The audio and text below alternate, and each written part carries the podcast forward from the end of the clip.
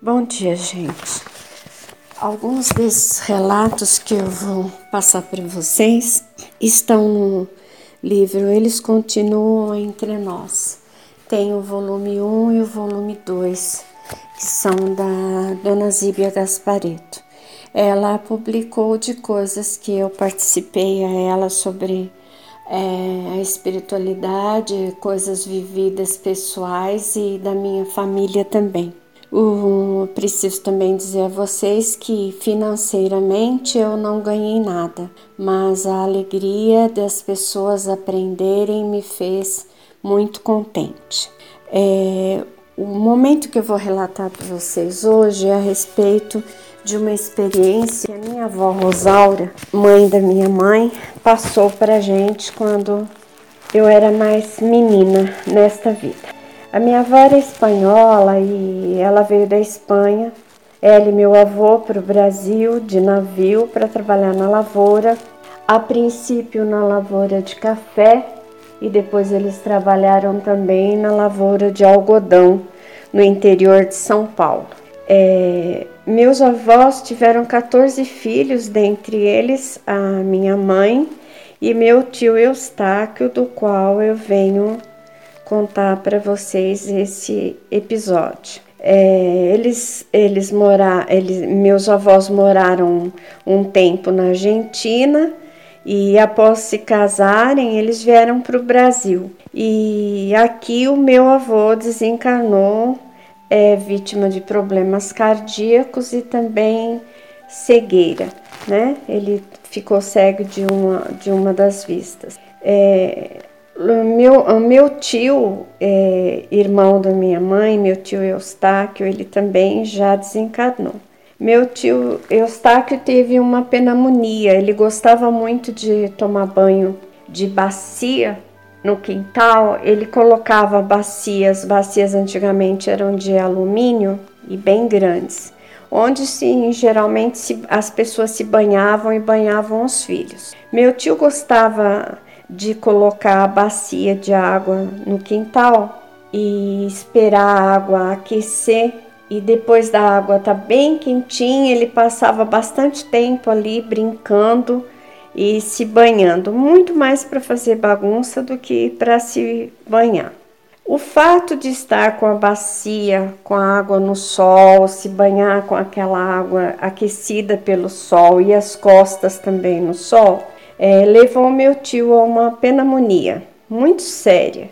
E naquele tempo é, era uma coisa mais mais perigosa, mais que levava à morte, né? Ele tomou fri, muita friagem e, e o calor do sol, vento, sendo criança, né? Ele acabou tendo um problema pulmonar e tendo água na pleura nos pulmões. De acordo com os médicos naquele tempo, aquele caso era gravíssimo. Era, cirurgia, era um caso de cirurgia de retirada de água dos pulmões. Porém, os médicos naquele tempo não garantiam a vida do meu tio. A minha avó, naquele tempo, a minha avó Rosaura, é, se desesperou muito. Ela tinha perdido meu avô é, há pouco tempo e ela estava muito triste. E nas, nas vésperas da. É, meu tio então foi medicado e marcaram de fazer uma cirurgia e que minha avó, até, até ela desencarnar, ela não soube bem explicar que tipo de cirurgia ser, seria, né? Então ela começou a ficar, ela ficou muito triste e começou a rezar, rezar, rezar e pedir muita ajuda à Nossa Senhora Aparecida. Ela rezava, acendia velas pedindo socorro à Nossa Senhora Aparecida para o meu tio. E né, é, num desses dias, é, eu acredito que foi, se eu não me engano, antes, um dia antes da, da cirurgia do meu tio, é, a minha mãe e a minha tia Faustina estavam é, brincando no quintal, fazendo bagunça, coisas de, de cri, criança, né? E elas viram então uma senhorinha muito idosa, é, até arcadinha pela idade, né? se aproximar e disse para elas assim: Meninas, chamem a Rosaura, né? Eu sei o remédio que vai curar o irmão de vocês. E então as duas saíram correndo buscar minha avó e quando é, minha avó chegou no portão, ela pediu um copo d'água e disse para minha avó: Dona Rosaura, a senhora tem na sua casa o remédio para curar o seu filho. Vá até lá no fundo do quintal, é onde tem um pé de figo da Índia, figo, um, figo de palma, aquele que tem aquela palma grande, é, meio arredondada. Pega uma palma deles, uma folha, abre no meio, é, sem separar as metades, elas têm que ficar unidas, e faz uma papinha de fubá com água coloca entre as duas palmas abertas, aquece no, no, no fogão e embrulha bem depois nas costas do seu filho e deixa até esfriar e secar. Quando estiver seco, a senhora retira, pode jogar no lixo e assim ele vai sarar. A senhora pode ficar despreocupada. Minha avó ficou muito emocionada, chorando e se confiava muito é, na medicina caseira é, naquele tempo, porque é, os hospitais e médicos eram bem poucos, né? E aí a minha avó agradeceu bastante essa senhora e foi buscar um copo de água para ela. Quando ela retornou com o copo de água e eu, do portão para a cozinha era eram poucos passos, era muito perto as portas da rua, né? ela viu que a senhora, aquela senhorinha tinha desaparecido. E, e a minha avó então perguntou para minha mãe e para minha tia e se elas tinham visto a velhinha e falou: Fausta, você com a Dora vão procurar aquela senhorinha e vejam se vocês encontram.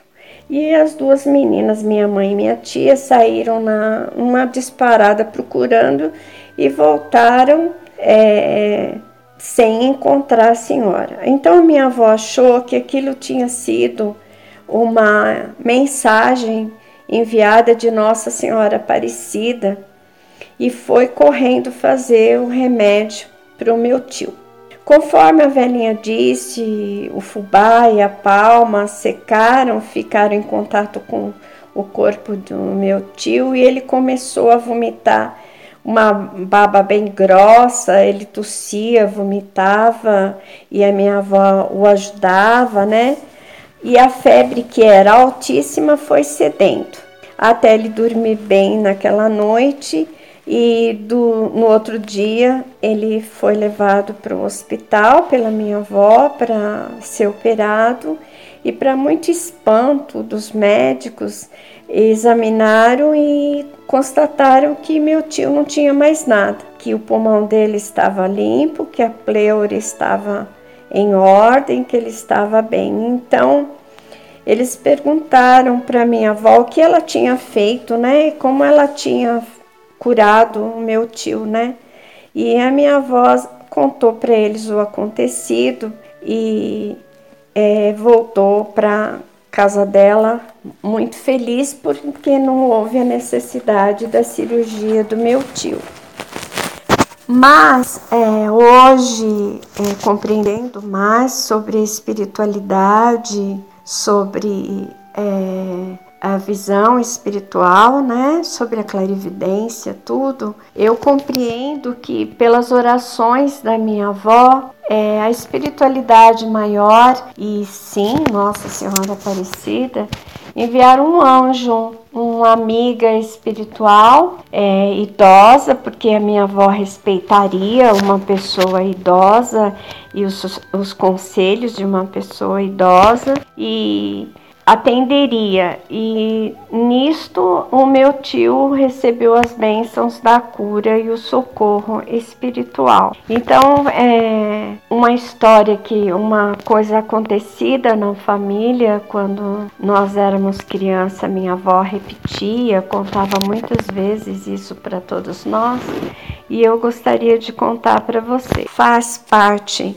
do livro Eles Continuam Entre Nós, é, esse é do volume 2. É, tem as, as, como se diz, a, a visão e as falas da, da Zíbia, as considerações dela com respeito ao acontecido, mas eu gostaria que ficasse para vocês é, do grupo essa mensagem como uma lembrança carinhosa do acontecido com a minha avó e o meu tio Eustáquio. Nenhum dos dois hoje está na vida física, mas com certeza se encontraram no mundo espiritual, porque todos os dois eram anjos muito bons. Quem sabe o dia os encontro. Beijo para todos.